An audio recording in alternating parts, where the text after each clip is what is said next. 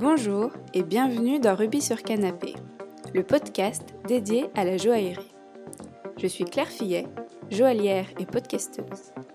La France, et plus particulièrement Paris, est la capitale du savoir-faire joaillier.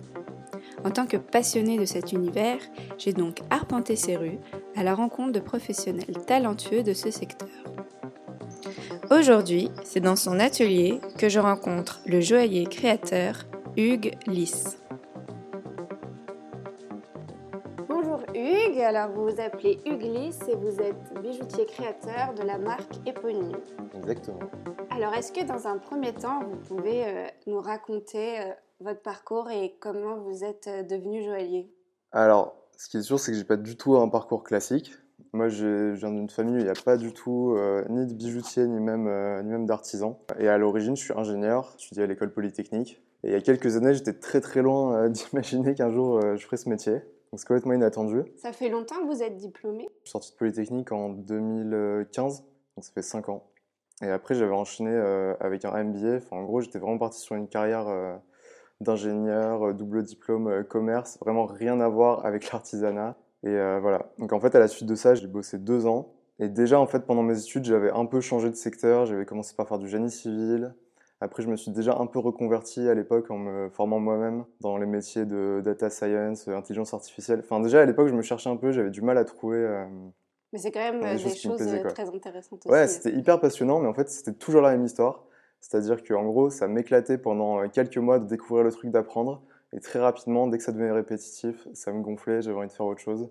J'ai besoin de nouveautés tout le temps, de défis, et je ne veux pas prétendre avoir fait le tour de ces domaines-là qui, sont hyper complexes, mais disons que quand j'avais vu le principal, assez vite, ça ne m'intéressait plus beaucoup. Au-delà du contenu, il y avait surtout toute la manière de travailler, le cadre de travail. En étant ingénieur, j'étais un peu condamné à bosser dans un bureau, dans un immeuble, à horaire fixe, à travailler beaucoup, même si tout en étant bien payé. Je me suis rendu compte assez rapidement, au bout de ces deux années-là de boulot, que ça me convenait pas, j'étais pas du tout heureux et tout. Et du coup, j'avais pas du tout prévu de reconversion ou quoi que ce soit, mais à un moment donné, ça m'a saoulé du jour au lendemain. Je me suis barré de mon boulot sans avoir aucune idée de ce que j'allais faire derrière, mais vraiment. D'ailleurs, enfin, je connais beaucoup de gens, tu vois, dans mon ancien entourage, qui se retrouvaient dans la même situation. Tu démarres hyper motivé, et en fait, on te demande beaucoup de toi, tu te fais... Enfin, voilà, il y a pas mal de déceptions qui s'empilent, et en plus, on travaille beaucoup. Et euh, voilà, du coup, je suis parti, je savais pas du tout, du tout ce que je voulais faire, et j'ai eu la chance d'avoir un boss qui était quand même sympa à l'époque, tout, avec qui j'avais négocié... Euh, une rupture conventionnelle. Donc, Dieu merci, on est en France et le chômage, ça m'a permis d'avoir une période super importante en dans ma vie, enfin sans laquelle je ne serais pas euh, là où je suis aujourd'hui. À l'époque, je m'étais dit que je me laissais trois mois pour réfléchir un peu ce que je voulais faire, tu vois, on était en fin d'année, je m'étais dit allez, dans 3-4 mois, je recherche du boulot, je refais un truc. Et en fait, pendant ces trois mois-là, je me suis rendu compte que je pouvais pas du tout, du tout retourner à un truc similaire, quoi. Donc en fait, j'ai tendu les trois mois à un an. Je me suis dit, je prends un an pour faire ce que je veux, tout ce qui me passe par la tête, n'importe quoi, enfin tout ce que j'avais pas le temps de, de faire avant, quoi. C'était la meilleure décision de ma vie, quoi. Déjà pendant, pendant mes études, je faisais pas mal de choses à côté. Tu vois, j'avais même à Polytechnique, y avait, on avait la chance d'avoir des super bons profs euh, de cours de dessin, de peinture. J'avais fait de la gravure, tu vois, j'avais adoré tout ça. Oui, c'est une école en fait assez euh, complète alors. Ouais, c'est hyper complet. En tant qu'école d'ingénieur, c'est hyper complet parce qu'on étudie euh, pratiquement toutes les disciplines, tu vois. Moi, j'avais fait de, j'ai fait de la, de la, mécanique quantique, des maths, de la biologie, de l'économie, enfin on touche vraiment à tout. Je pense que c'est un truc qui m'a beaucoup servi après, dans, même dans ce que je fais aujourd'hui. C'est vraiment une école où on nous apprend à apprendre. Et le but, c'est de, en gros de pouvoir prendre quasiment n'importe quel sujet et d'avoir un socle de connaissances tellement euh, large, tu vois, que assez rapidement tu peux te mettre dans le truc et, même te spécialiser assez vite dans un, dans un truc. Quoi. Et c'est pas une école euh, publique où après tu dois un peu à l'État? Si, c'est une école publique, c'est une école militaire surtout, toujours. La première année, on fait une sorte de, enfin, l'équivalent du service militaire en fait de l'époque. J'avais adoré ça, c'était trop bien. J'ai fait trois mois de classe à Saint-Cyr et après j'avais bossé dans les renseignements pendant six mois. Et effectivement, en gros, soit tu, soit après tu restes dans le, dans la fonction publique pendant, je sais plus, 5 ou 10 ans, un truc comme ça, ou sinon tu rembourses les frais de scolarité. Enfin, en fait, tu rembourses la, tu rembourses la solde qui t'est versée c'est assez logique. Quoi. En gros, tu es militaire, tu es payé euh, pendant, pendant la scolarité. Si tu restes pas dans le public derrière, bah, tu rends l'argent qu'on t'a donné. Quoi. Ouais, du coup, c'était super bien. Pour revenir à ces histoires d'activités artistiques, c'est vrai que moi, j'adorais ça, tu vois. D'ailleurs, c'était les seuls cours où je restais à la fin discuter avec les profs pendant deux heures, les cours de gravure, alors que tous les autres trucs, ça m'intéressait, mais, mais ça me passionnait jamais vraiment, tu vois. Et les autres aussi, ils étaient un peu intéressés ou t'étais un peu Ah non, non, non, j'étais un extraterrestre, je comprenais pas. C'est marrant, tu vois, dans une école d'ingénieur, les trucs artistiques, euh, c'est un peu les, trucs de glande de la semaine, tu vois. Les gens, euh, c'est un peu la pause. Et moi, vraiment, j'attendais ça toutes les semaines. Et surtout, moi, en fait, je suis arrivé en école d'ingénieur, euh, enfin, par défaut. Enfin bon, j'ai quand même bossé comme un malade. Tu rentres pas à Polytechnique sans bosser. J'ai énormément bossé en prépa et tout. J'ai suivi un peu le truc classique de euh, j'étais bon à l'école, j'étais bon en sciences, je savais pas trop quoi faire. Donc, on te dit, vas-y, fais ça. Tu ouvrira toutes les portes. portes. Ouais, c'est vrai. Euh, Mais pas du tout de la manière dont je m'attendais, tu vois. Ça, c'était vraiment génial. De toute façon, s'il y a un truc que je retiens moi de, mes études et tout, c'est que vraiment le plus important, c'est euh, se faire des potes, les connaissances et, euh, et les choses qu'on apprend concrètement. Quoi. Vraiment apprendre des choses. Il y a plein de choses que j'ai appris, euh, que j'ai appris là-bas et qui me servent aujourd'hui dans toutes les activités annexes au fait de, de fabriquer des bijoux. Tous ces trucs artistiques, j'ai toujours adoré. Mais par contre, j'étais tellement dans mon tunnel de je vais devenir ingénieur, machin, salarié, responsabilité, salaire et tout, que j'ai jamais pris ça au sérieux. Tu vois, j'étais vraiment dans le truc de les trucs, artistiques, c'est impossible d'en faire sa vie, on gagne pas d'argent, c'est galère. Euh. Et même dans ce que je faisais, je faisais dans tous mes dessins, même quand je faisais de la gravure et tout, je faisais que de la reproduction d'autres œuvres. J'étais pas du tout euh, dans un truc de création à l'époque. J'aimais vraiment la technique et tout ça. Vraiment, j'aimais bien faire un truc parfait. Je m'autorisais pas du tout à créer et à imaginer pouvoir faire ça euh, sérieusement. Et ça m'a pris beaucoup, beaucoup de temps en fait. Quoi. Alors, du coup, comment ça t'est venu d'être joaillier après ces un an ben, C'est vraiment complètement fortuit. Ça devait être six mois après avoir démissionné de mon ancien boulot, dans cette espèce d'année bizarre où je passais mon temps à faire. Euh, tu vois, je regardais des documentaires, je faisais des expos, je, redessinais un peu, je faisais des trucs et tout. Et à un moment donné, j'ai retrouvé une vieille bague. Mais c'est vrai, ça, que j'avais quand j'étais ado, tu vois, genre quand j'avais 14-15 piges. J'avais quelques bagues en argent, un peu style rocker, machin j'ai arrêté de porter, tu vois, quand j'avais commencé à devenir sérieux, à être ingénieur et tout à Paris, quoi. Et j'en ai retrouvé une, j'ai retrouvé avec genre le ticket du magasin où je l'avais acheté, et bah voilà, je me suis tapé un délire, je suis retourné dans la boutique, mais juste comme ça pour voir même si la boutique existe encore, parce que ça faisait 10 ans, un truc comme ça. Et euh, en fait, j'ai trop kiffé, j'ai acheté des bijoux là-bas, je suis ressorti avec trois bagues et tout, j'ai trop, trop adoré. Et comme j'étais dans un moment où j'avais du temps et que je suis hyper curieux, bah en fait, j'ai commencé à me dire putain, mais comment c'est fabriqué ces trucs-là et tout. Euh?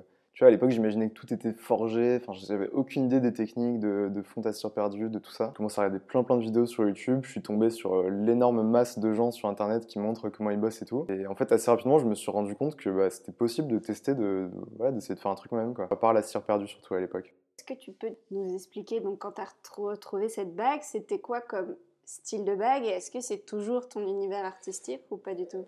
Alors, ouais, bah, la bague, il faudrait, que je te la montre. C'était un Ouroboros, c'est un serpent qui se mord la queue euh, en argent. Je l'ai acheté ça dans une petite boutique qui s'appelle la Mandragore à Paris, à rue Saint-Placide. Là. Et en fait, ça m'a amusé. J'ai commencé à racheter pas mal de bagues là-bas, des trucs un peu extravagants. Enfin, je cherchais toujours des trucs assez particuliers. Tu vois, j'avais une grosse bague avec une tête de lapin de 5 cm. Et je trouvais ça vachement marrant, en fait, déjà, de, trouver un croisement. Comment dire? En fait, j'ai un peu du mal avec les, trucs très clichés dans les bagues d'hommes. Et je vais un peu extrémiser, mais je trouve qu'il y a d'un côté euh, la mode biker un peu agressive, tu vois, avec toujours les éternels bagues crâne, euh, les têtes de chèvre, je sais pas quoi, enfin, tu vois, les trucs un peu euh, gothiques. Que moi, je trouve un peu trop agressif, enfin, ça correspond pas du tout à ma personnalité. Et de l'autre côté, un truc très minimaliste, avec que des anneaux très simples. Moi, les deux me correspondaient pas, parce que j'avais envie d'exprimer un truc, et moi, ça me va pas, tu vois, de juste porter un anneau ou un truc. Bah, ça se voit dans ce que je fais aujourd'hui, quoi. Et d'un autre côté, je me reconnaissais pas du tout. Enfin, je l'ai fait pendant un petit moment, mais, mais très vite, ça m'a gonflé de porter, euh, voilà, des trucs vraiment un peu cliché, rock et tout, qui sont un peu les mêmes bijoux depuis les années 70-80. Moi, il me manquait un truc qui soit à la fois élégant et pur et, bien fait, comme il y a dans les bijoux minimalistes, et qui soit en même temps hyper expressif et qui montre vraiment enfin, voilà, une part de ma personnalité, comme dans les trucs un peu rocker, mais que je trouvais, euh, souvent c'est pas très bien réalisé, parce que c'est des bijoux qui sont pas forcément très chers. Puis voilà, c'est un peu des thèmes qui tournent en boucle. Donc voilà, en fait, assez rapidement, j'ai commencé à chercher bah, des choses que je trouvais pas, et c'est comme ça que j'ai commencé à fabriquer des trucs euh, pour moi à la base, quoi. Et en fait, dans le fond, c'est toujours ce que je fais aujourd'hui, sauf que je les vends euh, en parallèle. Mais, voilà, c'est un peu comme ça que ça a commencé. Quoi. Ça représente quoi tes, tes bijoux? Pour moi, les bijoux que je fabrique aujourd'hui? Oui, en termes de artistiquement.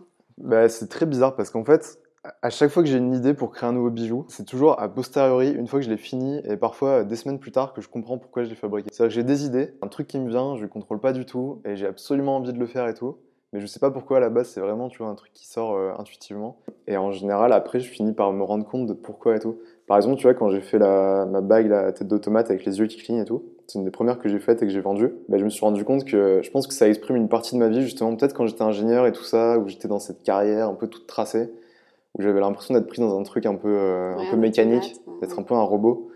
Et en fait euh, ce que je trouve super cool dans cette bague c'est que bah, déjà elle représente ce truc là tu vois elle est elle est vivante, mais comme un robot, tu vois, c'est un peu bizarre. En plus, comme elle est, comme elle est poly-miroir, bah, tu te vois dedans et il y a le côté miroir, robot, machin, tu vois. Ah oui, c'est hyper euh, complexe et recherché, en fait. C'est pas recherché au sens où je me suis pas pris la tête pour trouver un concept et après réaliser un bijou Oui, mais par-dessus. en fait, c'était inconsciemment que c'était recherché, Ouais. C'est ça. Et- Je sors des trucs avec des bijoux et, et c'est derrière que. Que tu que je comprends pourquoi j'ai fait tout ça. Mais je suis pas du tout dans un truc intello de me dire je veux représenter le côté mécanique de la vie donc je vais faire une bague. Pas du tout dans, ce- dans cet ordre-là que ça marche quoi. J'ai déjà essayé de le faire dans cet ordre-là et ça marche pas du tout. En tout cas pour moi quoi. Il faut juste euh, suivre euh, son instinct, quoi. Ouais.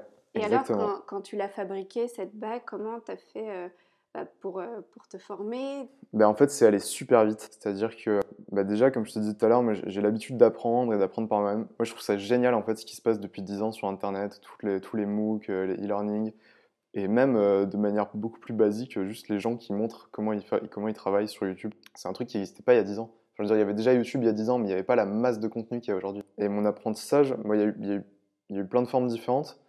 Grosso modo, j'ai commencé, j'étais vraiment tout seul et je regardais quasiment que des, que des trucs sur YouTube. C'est-à-dire que dès que j'avais besoin d'apprendre une technique sur enfin, quoi que ce soit, la sculpture de la cire euh, ou quoi, en général, je recherchais sur YouTube toutes les vidéos, je regardais toutes les vidéos des gens qui montraient leurs trucs.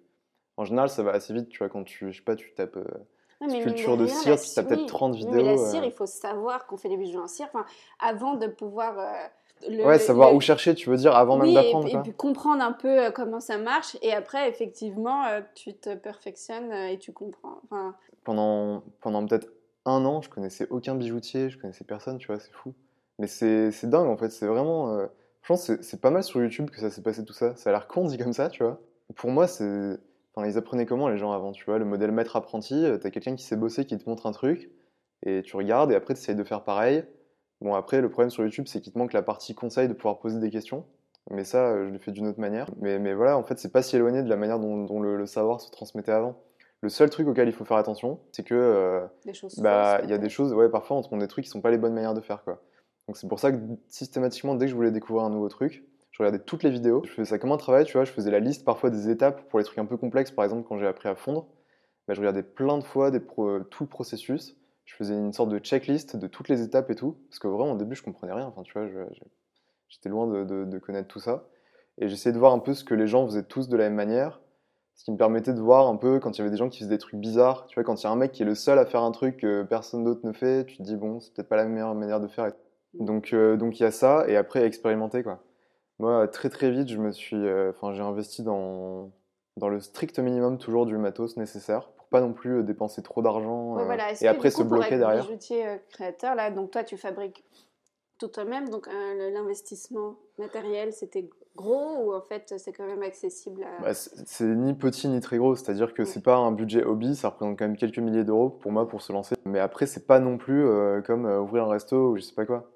Je pense que pour, pour donner un ordre d'idée, je pense qu'aujourd'hui, tout le matériel que j'ai investi depuis le début, ça, ça représente peut-être un truc genre, euh, ouais, peut-être 5 ou 6 000 euros au grand maximum, tu vois. Ce qui est une somme, enfin, mais c'est un Oui. truc qui s'économise facilement euh, quand tu as un oui, salaire, ou etc. de un emprunt, euh, ouais, ça voilà. demande pas... Ouais. ok. donc c'est pas énorme. Par contre, il faut être malin, c'est-à-dire que euh, les 5 ou 6 000 euros, j'aurais pu les dépenser dans une machine, tu vois. Et moi, ma politique, c'est toujours la même, c'est-à-dire qu'en gros, j'achète de la très bonne qualité pour les outils qu'ils demandent, pour les trucs un peu complexes, typiquement, enfin, tu vois, les limes, les trucs, les trucs qui servent beaucoup, ou alors les trucs où y a- vraiment il y a besoin d'une précision. Typiquement, pour, euh, pour mon petit atelier de fonderie, euh, mon four, j'ai pris un truc super bien. Tu vois, il vaut, vaut mieux investir beaucoup d'argent à un moment donné pour avoir du bon matériel, où ton Parce si processus, c'est il va être nickel. un truc de mauvaise qualité Ouais, et qu'après tu passes des heures à le Ouais, refaire, voilà, euh, tu- une fois sur deux, ton truc sera raté, tu vas devoir recommencer. Donc voilà. Mais par contre, sur tous les outils basiques, je prends, je prends parfois de, de l'entrée de gamme, ou ça m'est arrivé d'acheter des trucs, euh, des machines chinoises et tout, qui en vrai parfois sont super bien, tu vois, et qui coûtent, euh, et qui coûtent parfois un dixième du prix de la, de la, des, des trucs fabriqués en Europe et tout. Bon, c'est vrai que d'un point de vue éthique, je préférais grave acheter tout en Europe, mais à un moment donné, c'était soit je me lançais en Voilà. faisant comme ça. Donc on fait aussi ce qu'on peut. Ouais, ouais. Et est-ce qu'il y a des euh, outils que tu fabriques toi-même ou pas? Euh, des outils que j'ai vraiment fabriqués moi-même, je réfléchis. Mais non, enfin, à part quelques bidules, tu vois, pour sculpter la cire ou des choses comme ça. Ouais. Par contre, un Oui, truc que j'ai fait. que tu adaptes un peu. Ouais, euh, voilà. Toi. Quand tu as besoin d'une petite pointe très particulière, d'une forme particulière. Mais non, sinon, j'aime bien acheter un truc bien parce que, Mm. je veux dire, il y a l'argent et il y a le temps. Et souvent, en fait, tu as l'impression de. Je sais pas, je vois pas mal de gens parfois qui, qui font ça. Et moi, je pense que c'est dommage parce que parfois, tu veux économiser 20 balles et en fait, ça va te prendre 3 jours. Et en plus, ton truc à la fin sera pas terrible. Et du coup, l'argent que tu gagnes, tu vas perdre vachement de temps derrière. Donc la plupart du temps, je préfère, euh, préfère vraiment euh, Ouais. acheter un truc bien et être tranquille. Quoi. Le seul truc que je fabrique moi-même, tu l'as vu, c'est euh, mon établi. Ah bah Et oui, ça, donc effectivement, tu fabriques quand même. Ouais. Enfin, c'est quelque chose d'important et de compliqué. Et ça, il y a deux raisons. La première raison, c'est que je trouve ça vachement moins cher de fabriquer son propre établi. En plus, c'est cool parce que du coup, tu fais ton truc sur mesure exactement par rapport à l'endroit où tu bosses et tout. Et puis, je veux dire, c'est jamais pas mieux ça. servi que par soi-même. exactement. Et puis, pour moi, c'est pas sorcier. A priori, pour moi, quelqu'un qui sait fabriquer des bijoux, il sait fabriquer un établi. Je veux dire, on, on est tellement à un niveau de précision qui est, qui est extrême que découper quelques planches, euh, mettre euh, trois vis, et, tu vois, c'est pas. Je pense que c'est à la portée de la plupart des bijoutiers. On peut faire un truc vraiment fabriquer exactement ce dont on a besoin. Et surtout, moi, je trouve ça hyper agréable en fait de fabriquer son, son propre poste de travail à son goût. Tu vois, moi, j'ai j'ai vraiment designé mon, mon établi, il est noir, ça représente mon, c'est comme mon univers. Et, et surtout, l'établi, c'est un, endroit auquel on passe tellement de temps quand on est bijoutier. C'est hyper important de, de faire un truc qui nous ressemble, qui soit agréable. Je pourrais pas juste bosser sur, euh, sur une vieille palette ou, ou un truc. euh, un truc moche, que ça, je pense que ça contribue vraiment à tout ce qui nourrit euh, l'inspiration, la, la créativité, et Ouais, tout ça derrière. bien quoi. dans ton environnement. Et Ouais. tu as besoin de beaucoup d'espace alors pour exercer ton métier ou... Bah, pas du tout, pas du tout. Maintenant, je peux, je peux l'avouer parce que, parce que j'ai changé, mais pendant très longtemps, j'ai bossé dans un placard dans mon ancien appartement. Et le placard, je sais, je sais les dimensions parce que j'avais fabriqué mon établi à l'époque, mais il faisait 50 cm de profondeur, 80 cm de large, et je faisais tout là-dedans. Je m'étais fabriqué un tout petit établi et je faisais tout là-dedans. Alors, c'était, euh, d'un côté, c'était marrant parce que c'était vraiment. Enfin, maintenant, c'est un beau souvenir, tu vois. C'était vraiment le cliché du Parce début un peu galère et tout. Et ce qui est marrant, c'est que ça se voyait pas du tout de l'extérieur. J'avais plein de clients qui me commandaient des trucs et on discutait sur Instagram ou par mail. Et c'était là, je peux passer vous voir à votre atelier et tout. Et de lui dire, mais si tu savais, si tu savais, mon atelier, c'est un petit placard dans ma chambre, quoi, en mode Harry Potter. C'était très chiant en fait. C'est-à-dire qu'on peut faire sans place, mais par contre, à un moment donné, il faut avoir, il faut avoir de la place. Quoi. Parce que euh, en soi, on n'a pas besoin de beaucoup de place pour bosser à l'établi. Mais à un moment donné, le, le, matériel, ça prend, ça, prend, ça prend pas mal de, de place. J'avais des placards qui étaient remplis de matos. Et c'est vrai que euh, c'est déjà assez dur parfois de se motiver pour aller bosser quand tu sais qu'à chaque fois tu dois tout sortir, puis à la fin tout ranger, tout nettoyer et faire ça tous les jours rebelote. Ouais, du coup, À un moment là, donné, c'est pas vraiment possible. un gain de temps d'avoir de la place. Ouais, voilà, c'est ça. Et surtout de pression, de motivation. Donc, c'est peu... il n'y a pas du tout besoin de beaucoup de place pour commencer. Mais à un moment donné, si on veut bosser euh, de manière professionnelle sans trop s'emmerder et tout, il faut un peu de place. Et aujourd'hui, mon atelier, tu vois, il doit faire, euh, je sais pas, ça doit faire 7-8 mètres carrés, un truc comme ça. Et là, là, pour le coup, je suis super bien, je suis bien installé et tout, quoi. Donc, euh, Et pourtant, du coup, tu nous disais tout à l'heure que tu fais donc ta fonte euh, toi-même. Ouais. Et ça, ça, ça prend de la place? Comment ça marche? Est-ce que tu peux un peu nous expliquer? La fonte, euh, alors le problème de la fonte, c'est pas tant la place, ça demande quelques machines. Grosso modo, pour faire de la fonte, il faut, euh, pour moi, il faut trois choses primordiales. Il faut un four pour cuire les cylindres en, les cylindres en plâtre. En général, c'est le plus gros investissement et ce qui prend un peu le plus de place. Après, il faut un système de coulée, soit un, un truc centrifuge, soit une table de coulée sous vide pour retirer les bulles euh, dans le métal fondu. Et après, moi, j'utilise un creuset électrique pour fondre le métal pour bien maîtriser la température de fusion plutôt que de le faire au chalumeau. Grosso modo, je fais toute ma fonte avec juste ces trois trucs-là. Ça prend pas énormément de place. Chaque machine, c'est des blocs de, je sais pas, 40 cm, un truc comme ça. Le problème, c'est plus euh, niveau thermique, comme c'est des trucs qui chauffent beaucoup. faut Jusqu'à avoir l'emplacement. Bah, le four, euh, le, le- le creuset électrique, il chauffe, à, il chauffe à 1000 degrés et quelques à l'intérieur, tu vois. À l'extérieur, c'est quand même vachement chaud, même si c'est bien isolé. Ça doit, ça doit atteindre les 2, les 2 euh, 300 degrés parfois. Donc, il faut quand même Donc, faire euh, attention en termes de Ouais, sécurité, par c'est plus ça. La contrainte pour moi, c'est plus ça. Moi, je suis en train de me faire un emplacement justement avec des parois métalliques, etc. pour euh, pour pas foutre le feu partout. C'est pas un truc que tu peux poser euh, sur ton parquet euh, quand tu es dans un appartement avec des voisins au-dessus en dessous. euh, Enfin, faut pas, faut pas faire n'importe quoi. Quand j'étais en appartement, je le faisais. euh, j'étais au rez-de-chaussée à l'époque et je faisais ça sur ma terrasse dehors et tout. Enfin, faut vraiment faire super gaffe parce que c'est super chaud et c'est con, mais un, un creuset rempli de métal en fusion et qui se casse, et qui tombe, euh, c'est super dangereux quoi.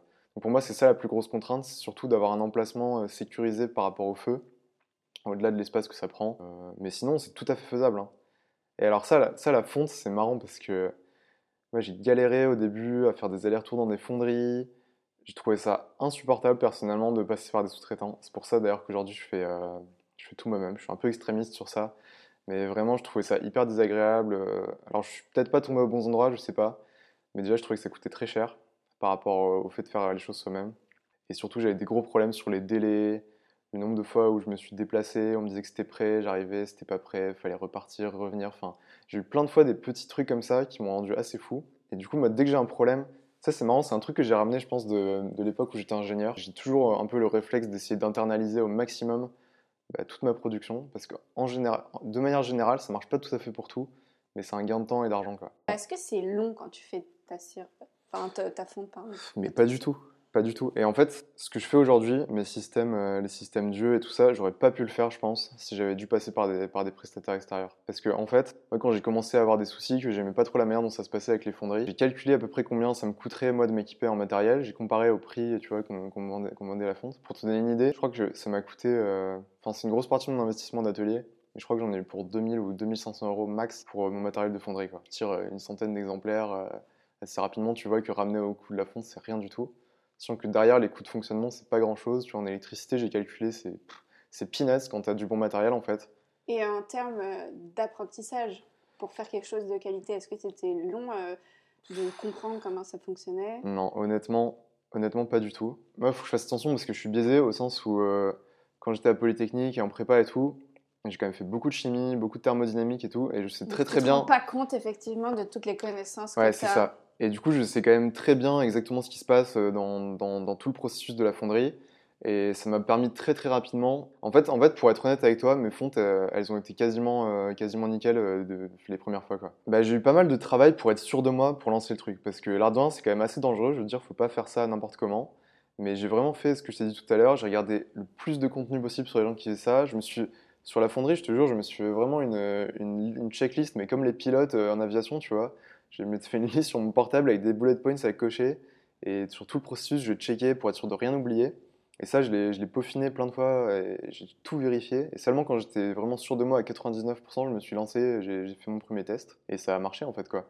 J'ai eu deux trois ajustements, tu vois, sur des, sur des micro-défauts, sur, à un moment donné, par rapport à ton matériel, il faut tester un peu des plages de température. Mais honnêtement, euh, j'ai jamais, jamais raté une fonte. Et, et pour, pour, parfois en faire un peu en sous-traitance pour des potes bijoutiers qui ont besoin d'un dépannage par-ci par-là. Ils sont hyper contents de la qualité. J'ai un, ami euh, qui fait beaucoup de gravures pour, pour, pour, qui je fais, des, je fais des fontes. Et il me dit que, que, niveau densité et tout, les trucs que je fais, c'est souvent c'est vachement meilleur que des trucs qu'il fait en fonderie. C'est pas pour me lancer des fleurs, je veux dire. Mais moi, quand j'ai voulu faire ça, on m'a dit que c'était impossible. Tu vois, j'allais dans des boutiques pour acheter du matos. Et, limite, les vendeurs me disaient Mais vous êtes fou, euh, être fondeur, c'est un métier, c'est des années d'expérience, c'est des machins. Moi, honnêtement, entre le moment où j'ai décidé de m'y mettre et le moment où j'ai sorti ma première fonte propre, il s'est passé, je crois, euh, un mois et demi. Le principal du temps, c'était juste d'attendre que les machines arrivent, en fait. Quoi. Donc, euh, oui, c'est possible. Et en termes d'or, dans le sens, est-ce que tu as pas mal de pertes de métal? Mais non, pas du tout, parce que c'est génial, en fait. À partir du moment où, as, où tu fais ta fonte, en fait, tu recycles tout ton métal toi-même, quoi. Donc faut, après, il faut bien calculer ses proportions. Si, si, pour l'or, c'est un, un, peu plus, mais en fait, euh, en se débrouillant, en mélangeant du métal neuf et du métal, euh, du métal nettoyé des fontes précédentes, il n'y a, pas besoin, besoin d'avoir. ma question en termes de trésorerie, tu n'as pas besoin d'avoir un, un, peu un fond de roulement d'or assez important. Quoi. Non, non, pas du tout. Pas du tout, juste le nécessaire. Euh, je, fais, je, fais, attention à ça parce que c'est vrai que je pourrais rapidement me bloquer quelques milliers d'euros en or, mais, mais non, j'ai tendance à tourner sur le strict nécessaire. Et honnêtement, c'est pas tant que ça. Quoi. Énorme avantage, c'est que niveau délai, tu vois, tu me posais la question tout à l'heure, bah, je peux finir une cire, euh, je peux finir une cire dans la journée. Ça, je l'ai déjà fait plein de fois. Hein. Je, je, mets, le, je mets le, moule à cuire le soir, le lendemain matin, je la coule et, tu as 12 heures plus tard, j'ai ma bague finie, je peux la polir et en 24 heures, je peux fabriquer un bijou en cire perdue, et terminer, le livrer au client le soir quasiment. Et ça, c'est génial, surtout en fait pour, euh, pour expérimenter. Tu vois, quand j'ai sur les modèles un peu complexes, ça m'a permis de faire des prototypes hyper rapidement. Mes bagues, mes bagues avec, les yeux, euh, avec les yeux mobiles, je pense que j'ai dû faire 4 ou 5 versions euh, pour arriver à un truc euh, qui marche, qui soit robuste et tout ça. Ouais, et sinon ça t'aurait pris effectivement. C'est ça, tu vois, si j'avais une semaine de fonderie à chaque fois, j'avais déjà plus d'un mois de, plus d'un mois de délai. Alors que là, je peux faire un truc, je le coule le lendemain, je regarde comment c'est, si ça me plaît pas, je le refonds. C'est vraiment un luxe incroyable. Surtout pour les prototypes, je, peux, je, peux je réutilise l'argent à l'infini, je m'en fiche qu'il soit contaminé, c'est juste pour des prototypes, tu vois. Exactement. Donc euh, c'est vraiment bon, génial. Du coup, 24 heures, c'est pour une bague où il n'y a pas de pierre, où il n'y a pas de Ouais. Oui, Mais oui, bien comment, sûr. comment tu fais le sertie Est-ce que tu fais toi-même euh, Ou est-ce que tu te fournis pour les pierres? Est-ce que tu les tailles? Enfin, Raconte-nous euh, sur ce niveau-là. Ouais, alors bah, le certissage pour l'instant c'est pas du tout mon point fort, mais je suis justement en train de me former, euh, de me former à mort là. Je me suis beaucoup équipé ces derniers temps pour ça, parce que c'est vraiment un truc euh, sur lequel j'ai envie de monter en puissance. Il y a tellement de choses à faire avec les pierres, ouais. Et j'ai envie de le faire moi-même, comme tout le reste. Je travaille pas énormément avec les pierres pour l'instant. C'est J'ai pas ton univers. ouais. Je sais pas, ouais, c'est pas forcément le truc qui m'éclate le plus. J'achète un peu, enfin, j'achète là où je trouve le premier truc euh, qui me, qui convient et que je Oui, recherche. voilà, en termes de qualité. Ouais. en Surtout que j'ai j'ai des trucs assez particuliers, tu vois, par exemple, les yeux, ils sont faits avec des perles de pierre qui ont besoin d'avoir un diamètre euh, exactement nickel par rapport à mes modèles. Donc déjà, en général, quand je trouve pile la pierre que je veux, de bonne qualité, dans la dimension que je veux, je l'achète et c'est un peu la, c'est un peu la fin de l'histoire. Pour, euh, après, pour les... Pour C'est les... quoi, du coup, la pierre que tu utilises, Daniel? Alors, le modèle original, c'est des onyx, mais après, je la décline dans... J'ai déjà Oui. fait avec plein de pierres différentes. Je l'ai fait en rubis, en saphir, en émeraude. euh, Voilà. Comment elle marche alors, cette, euh, cette bague euh, Blinking Cat Mm. ou Automate? Oh, Ça, c'est le même système Ouais, exactement. Alors en fait, bah, le système de base, il est tout bête. C'est le, même système que dans les anciennes poupées euh, en porcelaine. Ça a l'air magique comme ça, mais c'est ça que je trouve génial là-dedans en fait. C'est qu'à l'intérieur, c'est un simple balancier euh, qui tourne autour d'un axe. C'est- C'est c'est un système qui est vieux comme le monde, qui est pas très compliqué. Par contre, la grosse galère, ça a été de l'adapter en tout petit, de le faire rentrer dans même pas un centimètre euh, d'épaisseur, quoi. Et surtout que ça marche, que ce soit fluide et que ce soit robuste. Donc en fait, le système en lui-même est très très simple. Mais par contre, j'ai passé, euh, ouais, je crois que j'ai passé peut-être 3 ou 4 mois au moins à faire quasiment que ça avant, avant de me lancer, avant l'époque où j'ai ouvert ma boutique sur internet, et à m'arracher les cheveux pour trouver, euh, pour trouver un moyen euh, que ce soit parfait. Et j'ai fini par trouver après pas mal, pas mal d'expérimentations. Et aujourd'hui, je suis fier d'avoir un système qui En marche fait, super ça, bien. C'est les yeux qui s'ouvrent et qui se referment. Ouais, voilà, c'est ça. En fait, les yeux, c'est des perles de pierre sur lesquelles je viens, enfin, que je sertis dans des sortes de, comme des espèces de petites cuillères, tu vois, en argent, avec un petit contrepoids à l'intérieur. Et tout ça tourne sur un axe euh, en corde à piano euh, inoxydable, qui sont les mêmes, le même métal qui est utilisé pour faire les ressorts sur certains bracelets et tout ça, tu vois. Et du coup, c'est très très fin, ça glisse bien. C'est quand même un système qui est pas si complexe, mais pour le rendre petit et qui marche, Ouais. ça c'était compliqué. C'est ça. C'était super compliqué. Honnêtement, j'ai failli abandonner plusieurs fois. Ça aurait été dommage. Ouais, mais franchement, ça, ça rend fou hein, quand on est tout seul à faire un truc comme ça et tout, et que j'ai passé des journées entières à essayer d'avancer et à juste casser euh, en faisant des erreurs ce que j'avais fait la veille. Enfin, c'était vraiment super dur. Mais je suis hyper content d'avoir tenu bon parce que au final, moi, je les adore ces bagages, je les porte tous les jours. euh, Et euh, celles, que, celles qui se vendent le plus et tout. Et tout, moi, ça, je me merveille encore un peu devant. Et à chaque fois que j'en vends une à un client, euh, j'adore voir les gens découvrir. Ils sont, ils les regardent pendant trois heures, ils jouent avec et tout. Et moi, je trouve ça génial. c'est exceptionnel. Voilà, C'est et... une, une vraie innovation, quoi. Bah pour moi, c'est pas une vraie innovation au sens où j'ai repris un système existant. Si, c'est une innovation de, de bijoux, quoi. Ouais. Parce qu'on l'a pas vu. euh. Et d'ailleurs, est-ce que tu travailles sur d'autres innovations ou pas pour le moment? Alors, euh, oui, oui et non. C'est-à-dire que j'ai pas mal d'idées farfelues. Moi, de toute façon, le truc qui me, qui me motive, c'est de pas faire comme tout le monde. De- Je veux dire, je suis pas là pour faire la même chose que, que mon voisin. Ça n'a aucun intérêt, tu vois, j'aurais l'impression de perdre mon temps. Et du coup, j'ai plutôt tendance à partir dans des extrêmes et à- un peu comme avec ces, ces bagues euh, avec les yeux, à, à me casser la tête pour faire un, un truc super original et vraiment. euh, Au moins, Vrai- tu sais vraiment que tes assumer, quoi. clients, ils vont pas pouvoir l'acheter euh, dans la bijouterie Ouais, c'est ça. Mais, mais d'ailleurs, en parlant des clients, c'est génial parce que du coup, enfin, tous mes clients, c'est des gens qui comprennent, tu vois, ce- cet élan-là de faire un peu, des. alors, tes clients? Alors, c'est super marrant. Il y a de tout. Il y a vraiment de tout et n'importe quoi. Il y a un peu deux types de clients. Il y a vraiment les clients qui portent des bijoux, qui portent beaucoup de bijoux et qui craquent euh, sur ces modèles-là. Et, et c'est toujours marrant qu'ils me racontent que- comment ils la regardent plein de fois sur Internet pendant des semaines et qui finissent par craquer et l'acheter et tout. Enfin, c'est rigolo. Donc une grosse partie c'est ça, des clients qui portent beaucoup de bijoux déjà en argent en général, qui, aiment ça justement parce que ça tranche exactement pour les mêmes raisons pour lesquelles moi j'ai commencé, tu vois, qui ont déjà pas mal de bijoux, mais tu vois, tu tournes un peu en boucle autour des trucs euh, biker, ethniques, minimalistes et tout, et ils voient ça, ça sort du lot et, et ils aiment bien. Souvent c'est des gens qui portent beaucoup de bagues déjà et qui aiment bien euh, compléter avec un truc très différent. Et il y a un peu des femmes ou non? Alors ça dépend, ça dépend énormément des pays. Au début je vendais principalement en France, principalement à des hommes, mais euh, depuis que j'ai une clientèle aussi euh, en Angleterre, pas mal, aux États-Unis, en Allemagne aussi, c'est à peu près moite-moite dans ces pays-là. C'est assez intéressant de voir euh, la différence de, clientèle entre ces différents pays. J'ai quand même l'impression qu'à l'étranger, dans ces pays-là en particulier, plus qu'en France, il y a vraiment un gros gros développement des styles un peu alternatifs. et beaucoup chez les femmes. Et voilà, c'est des personnes qui s'intéressent pas mal à mon travail et qui j'ai beaucoup d'échanges. Donc euh, voilà, c'est très variable suivant les pays. Et l'autre type de client, alors ça c'est marrant parce que c'est des gens que j'attendais pas du tout, mais c'est des collectionneurs d'art en fait. Des gens de, tous âges qui ont... J'ai un client qui a, plusieurs galeries d'art et tout ça, qui porte un peu de bijoux, mais pas forcément beaucoup, et qui voit vraiment mes créations comme, euh, comme, comme des œuvres d'art en gros, et qui les, qui les collectionne. Alors c'est très marrant parce que du coup j'ai pas du tout la même relation avec les deux types de clients. Il y a vraiment des gens qui me voient comme un bijoutier, qui me parlent comme un bijoutier, on voit les détails, la taille, les machins, qui ont l'habitude. Et ces autres clients-là avec qui j'ai beaucoup plus d'échanges sur euh, ma démarche, sur pourquoi je fais ça et tout. Et moi je trouve ça génial d'avoir les deux. Et, euh, et, je me sens hyper à ma place, pile entre les deux mondes de l'artisanat et de l'art. Et je trouve ça très très bien d'avoir euh, voilà, ces, ces, deux types de clientèle. Quoi. Et du coup les clients collectionneurs, tes bijoux donc ils sont pas portés, ils sont plus exposés il les porte de temps en temps, tu vois. Mais un peu comme euh, on va avoir une collection de montres et pour telle occasion, on va mettre telle montre. Exactement. Et franchement, j'en suis super honoré et, ça, me fait, ça me fait vachement plaisir. Quoi. Et du coup, ça, c'est voilà, une partie de ton travail qui te fait plaisir, le moment de la découverte de ton bijou par le client. Est-ce que c'est ce que tu préfères? Qu'est-ce que tu préfères dans ton métier? Et qu'est-ce que tu es le plus doué? Ah, C'est une bonne question. Je crois que ce que je préfère dans mon métier, c'est quand j'ai fini un bijou et que je suis content. bah, surtout, surtout mes modèles qui sont compliqués. Euh, c'était compliqué à, designer, à prototyper. Mais honnêtement, c'est encore beaucoup, beaucoup de travail aujourd'hui de les, produire. À chaque pièce, honnêtement, ça représente plusieurs jours de travail. Quoi. Et euh, donc, il y a des moments où c'est assez douloureux quand ça se passe pas comme je veux. Et voilà, quand j'arrive à la fin, que le truc est nickel, qu'il fonctionne bien, qu'il est parfaitement poli, que j'ai plus qu'à le mettre dans sa boîte, là, c'est vraiment le moment où je suis le plus heureux. Quoi. Et après, évidemment, le moment où j'ai les retours des clients. Euh, qui pour l'instant, heureusement, ont toujours été super contents. Mais c'est dingue. C'est-à-dire que moi, je mets, moi, je mets vraiment beaucoup d'amour et énormément d'énergie dans ce que je fais. Et je suis hyper content parce que j'ai vraiment un retour qui est équivalent.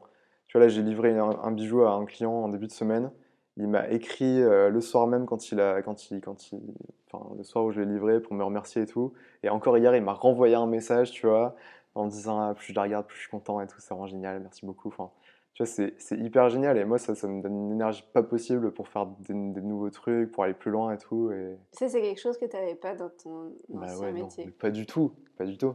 Dans mon ancien métier, euh, j'étais bon dans ce que je faisais, mais je sais pas, je sais pas si c'est le secteur ou si c'est les gens avec qui j'ai travaillé, mais il n'y avait pas du tout la même passion. Et puis, tu vois, c'est être ingénieur, c'est un côté génial, c'est un côté magique aussi. Tu peux voir de la magie en tout. Je veux dire, construire un immense pont, c'est artistique. Envoyer des fusées dans l'espace, c'est génial, ça fait rêver aussi, c'est poétique. Mais il y a quand même toujours ce côté euh, hyper fonctionnel, euh, la rigueur de l'aspect très euh, corporate, business, les questions de budget, de machin. Enfin, tu vois, c'est ça. Il y a toujours un truc hyper terre à terre, puis un rythme qui est pas le même. Quand je faisais du génie civil, j'avais déjà, je pense, cette, cette ambition, enfin cette aspiration artistique pour moi, quand tu vois un ouvrage comme, euh, je sais pas, le, viaduc de Millau, des trucs comme ça, tu vois, c'est incroyable. Mais la réalité du travail derrière un projet comme ça, c'est des années et des années où tu bosses sur un ordi, tu vois, toute la journée à faire des plans, des machins, des réunions. Parfois, tu peux bosser 3-4 ans sur un appel d'offres, un projet, qui à la fin, ta boîte va même pas gagner. Donc, tu peux passer des années à bosser sur un truc que tu vas même pas réaliser derrière il y a des gens qui ont la ténacité de faire ça et franchement, je les, admire à mort. Sur des, gros projets d'ingénierie, tu as des gens dans leur, dans leur, vie, en 40 ans de carrière, ils font 4 euh, ou 5 projets, tu vois. Voilà, mais j'ai même pas 30 ans, j'ai déjà fait plusieurs métiers, j'ai l'intention, je pense, d'en faire d'autres dans ma vie plus tard. Alors après, il y, a un équilibre à trouver, il faut pas non plus papillonner parce que c'est dommage de changer trop souvent sans avoir le temps d'aller au bout des choses. Là, je pense que pour être fort dans quelque chose, il faut quand même un peu travailler. Ouais, c'est ça. Et je pense que c'est pas pour rien que je me suis arrêté sur la, sur la joaillerie parce que c'est vraiment pour le coup un secteur qui est infini. Si tu veux, euh, si tu veux maîtriser toutes les techniques, enfin, je sais même pas si c'est possible en fait. Il y a tellement de choses entre le, je sais pas, entre les mailles, les sertis, la gravure, euh, la sculpture, le... c'est incroyable quoi. je pense que c'est, ouais, je crois que c'est le premier secteur sur vraiment lequel je me casse les dents où j'arrive pas à faire un, un, bon tour, on va dire en quelques mois. Et voilà, là je sens que pour des années j'ai de quoi m'éclater et enfin, c'est génial quoi. J'ai pas mal réfléchi à pourquoi ça et pas autre chose, parce que c'est vrai qu'a priori, pour moi, tout est passionnant. C'est-à-dire que je pourrais aussi bien faire euh, effectivement des fringues, des objets, de la poterie, enfin n'importe quoi. C'est vrai que la richesse qu'il y a en bijouterie, en fait, elle, existe aussi dans plein d'autres secteurs. Si j'ai fait ça, ça correspond à pas mal de, choses. Je pense qu'il y a deux choses principales. Déjà, ça correspond carrément à un imaginaire que j'avais quand j'étais petit. Tu vois, quand j'étais petit, euh, je- je rêvais un peu des forgerons et des trucs comme ça. J'avais vraiment un truc autour du travail du métal, tu vois. C'est con, mais j'adorais euh, les nains dans Le Seigneur des Anneaux, tu vois, les mines, les machins, les trucs, je trouvais ça génial. Enfin, ça me faisait hyper rêver. Donc déjà, je pense que ça m'a vachement euh, conduit à, avoir ce goût de, de travailler sur les matières nobles et tout, je trouve ça génial. Et après, pour moi, il y a un truc vraiment hyper, euh, hyper important et hyper primitif dans les bijoux, au même titre que les tatouages d'ailleurs. C'est-à-dire que tu prends, tu prends les, momies qu'on a retrouvées, genre aussi, tu vois, les mecs, les mecs préhistoriques qu'on a retrouvés congelés dans la montagne, ils avaient déjà des tatouages et des objets rituels et des bijoux et des machins.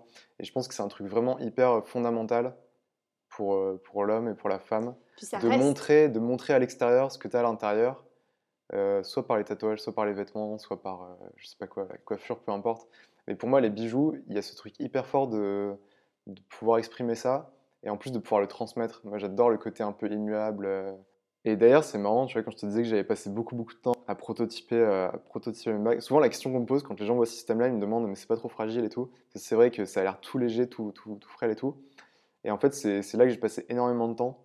Parce que moi, je veux vraiment, je design tous mes bijoux pour qu'ils soient hyper solides, pour qu'ils durent le plus longtemps possible et tout. Ça me ferait hyper mal au cœur qu'on porte un de mes trucs pendant, pendant quelques mois et qu'ils soient abîmés. Donc, euh, donc je design tous mes, toutes mes bagues. Bon, évidemment, si tu la fais tomber par terre, elle sera rayée, c'est toujours la même histoire. Mais euh, je design tout pour que ce soit vraiment mais- robuste, que ce soit de la super bonne qualité. Et encore une fois, le fait de tout produire moi-même, de pouvoir euh, faire des tests très rapidement, ça m'est arrivé de faire quelques erreurs, de pouvoir reproduire une pièce très très rapidement. Voilà, ça c'est un gros avantage et je pense que ça contribue vachement à la, à la qualité aussi des, des- des trucs que je fais. Quoi. Le, le milieu d'où je venais d'ingénieur, c'était un milieu hyper masculin. Et là, dedans ça n'a pas été du tout facile pour moi d'assumer euh, de, de commencer à faire des bijoux, tu vois. Enfin, tu vois très bien euh, le genre de moquerie et de conneries qu'on a pu me dire. J'avais un peu tout contre moi, tu vois. J'avais en gros euh, bah, déjà quitté cette espèce de, d'imagination de la super carrière toute tracée, bien payée, avec des responsabilités, je sais pas quoi. Enfin, tu vois, le modèle cliché. Il y avait de sortir d'un truc hyper masculin pour aller vers un truc qui est beaucoup plus féminin. Mais d'ailleurs, je trouve ça, enfin, ouais, je trouve ça hyper dommage, quoi. Surtout qu'en plus, c'est absolument pas féminin en termes de travail et en termes, toi, artistique, Ouais. euh, pour le moment, c'est pas encore. euh, Exactement, féminin. exactement. Moi, je trouve, ce que je trouve dingue, c'est que dans l'histoire du bijou, c'est plutôt une grosse anomalie que les, que les hommes portent pas de bijoux. Moi, je trouve ça. J'ai j'ai pas très bien compris comment ça s'était passé, mais. D'ailleurs, c'est pas comme ça dans toutes les cultures. hein. Ouais, exactement. Mais moi, ça m'énerve. Il y a encore des gens aujourd'hui qui me disent Ah, ça y est, t'es avec tes bagouses, machin, tu vois, et qui se foutent un peu de ma gueule.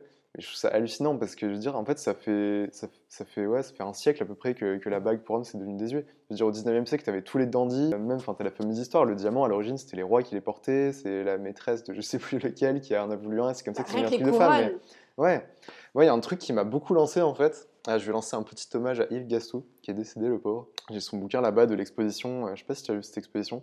C'était une exposition de bagues d'hommes justement, qui était, euh, qui était allée à, à l'école euh, Van Cleef, avec une énorme expo de bagues que d'hommes, de toutes les cultures et de toutes les, de toutes les périodes différentes. Et moi, ça m'a ultra motivé quand cette expo-là, elle est arrivée juste au moment où je commençais à réfléchir à faire ça sérieusement. Et c'était hallucinant parce que tu avais toutes les bagues des évêques, des bagues énormes en or avec des émeraudes, enfin un truc qu'aucun mec oserait porter aujourd'hui, mais qui à l'époque c'était to- totalement normal quoi. Toutes les bagues de bikers, euh, les bagues, les bagues antiques, les trucs africains hyper extravagants, enfin ça c'est un truc moi qui auquel je réfléchis beaucoup. C'est-à-dire que je trouve que on- c'est hyper standardisé quand même la manière dont on conçoit les bijoux aujourd'hui en, Europe, enfin en France, je sais pas pour le reste, mais c'est quand même toujours très euh, bague, pendentif, boucle d'oreille, collier. Et grosso modo, ça s'arrête en général là. En fait, il y a plein d'autres choses à faire. Alors, il y, a y a quand même pas mal de marques qui font des trucs différents. Mais moi, j'ai vraiment envie, euh, toujours dans cet élan de faire des trucs différents, nouveaux et tout, de faire d'autres choses. Et même, pourquoi pas, de faire des objets.